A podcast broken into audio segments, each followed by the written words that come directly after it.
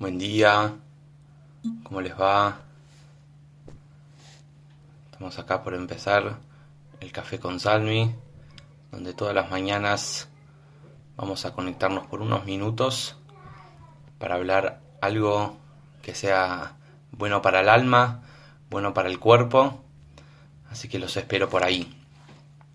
La pregunta de hoy es, ¿cuándo va a volver todo esto a la normalidad? Estamos hace ya varias semanas en casa, encerrados, viviendo una situación mundial muy difícil, muy diferente, y nos preguntamos cuándo va a volver todo esto a la normalidad. Y la verdad es que creo que nadie quiere volver a la normalidad. Nadie quiere que vuelva todo a como fue y como estaba antes. Porque en general en la vida todas las situaciones que nos pasan sirven para algo. Si nos pasa algo y no sabemos para qué nos pasa, entonces aquello que ocurrió no tuvo sentido que ocurrió, haber ocurrido.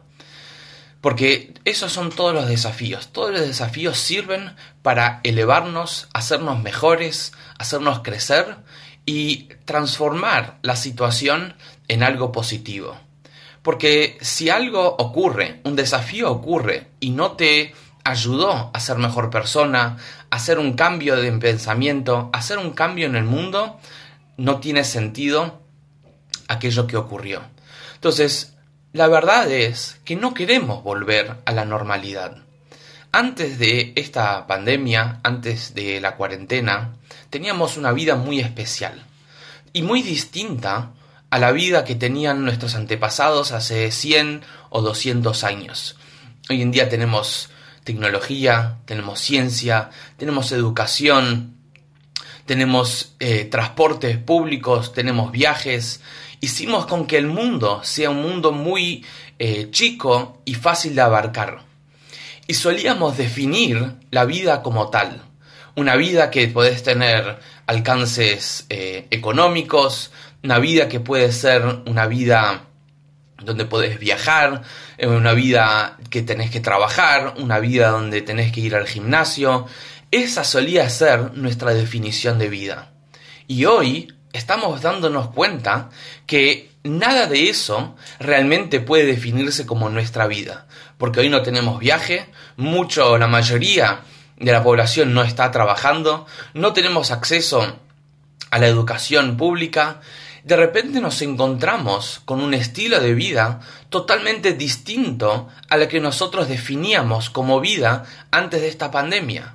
Entonces, si nos preguntamos cuándo va a volver toda la normalidad, la verdad es que no queremos ese estilo de vida.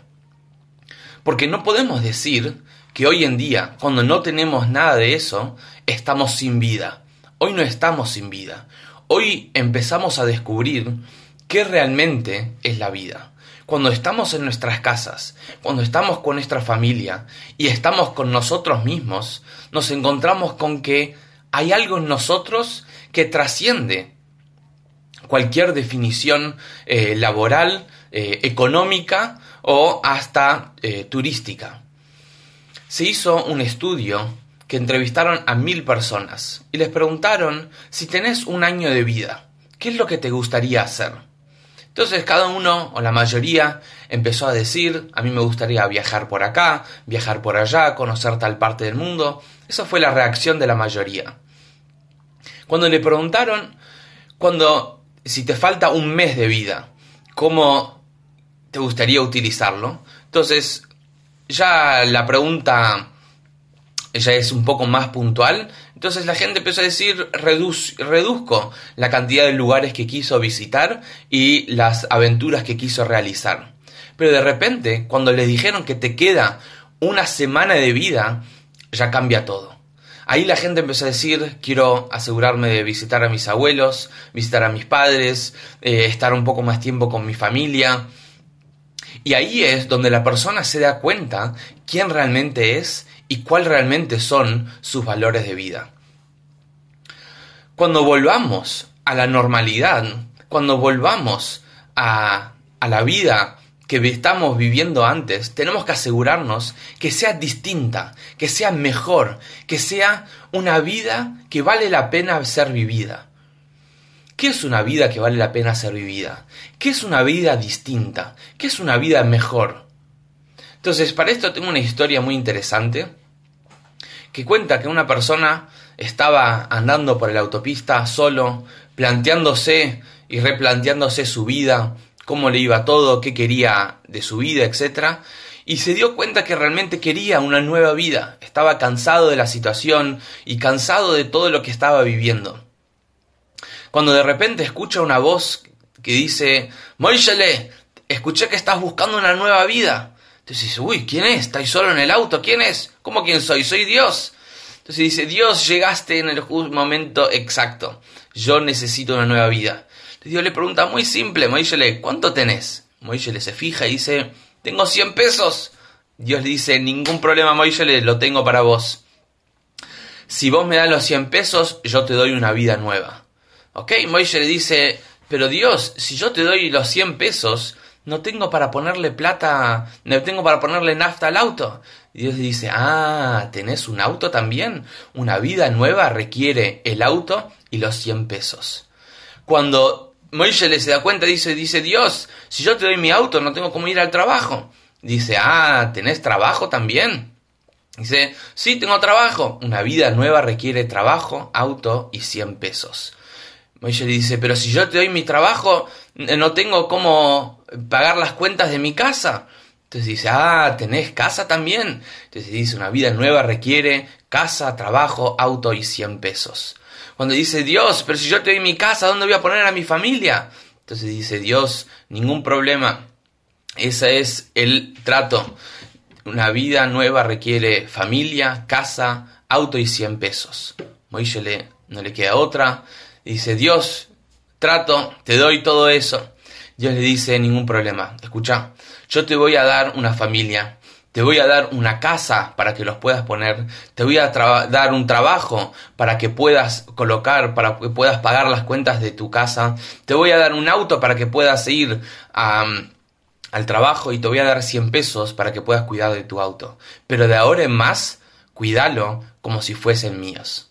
Y eso es una vida nueva cuando nosotros volvamos a la normalidad, cuando nosotros volvamos a la vida normal, no podemos volver a lo normal como vivíamos antes. Una vida de rutina, una vida de solo volver a hacer las mismas cosas que hacíamos sin ningún propósito más grande. Ahora vamos a volver y vamos a trabajar, pero vamos a preguntarnos ¿para qué voy a trabajar?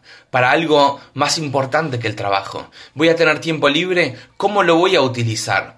¿Cómo lo voy a aprovechar? ¿Cómo voy a ser yo mejor persona? ¿Cómo yo voy a ser un embajador de divinidad en todo mi alrededor? Yo voy a estar más consciente. Voy a preguntar a la gente qué necesita, para qué soy necesitado. Esta vida después de la pandemia tiene que ser distinto. No podemos volver a la normalidad. Tenemos que cambiar nosotros y ayudar a la gente a cambiar. ¿A cambiar en qué sentido? De hacer de este mundo un mundo divino y un mundo mejor.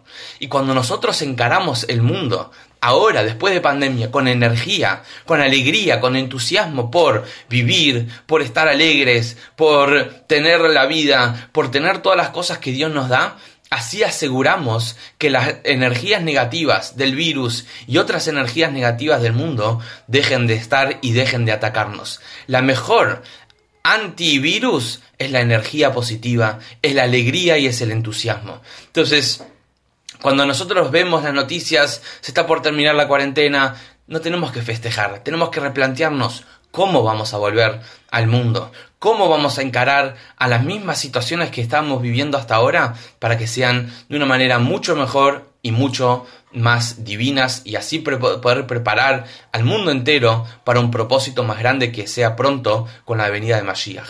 Gracias a todos por sumarse.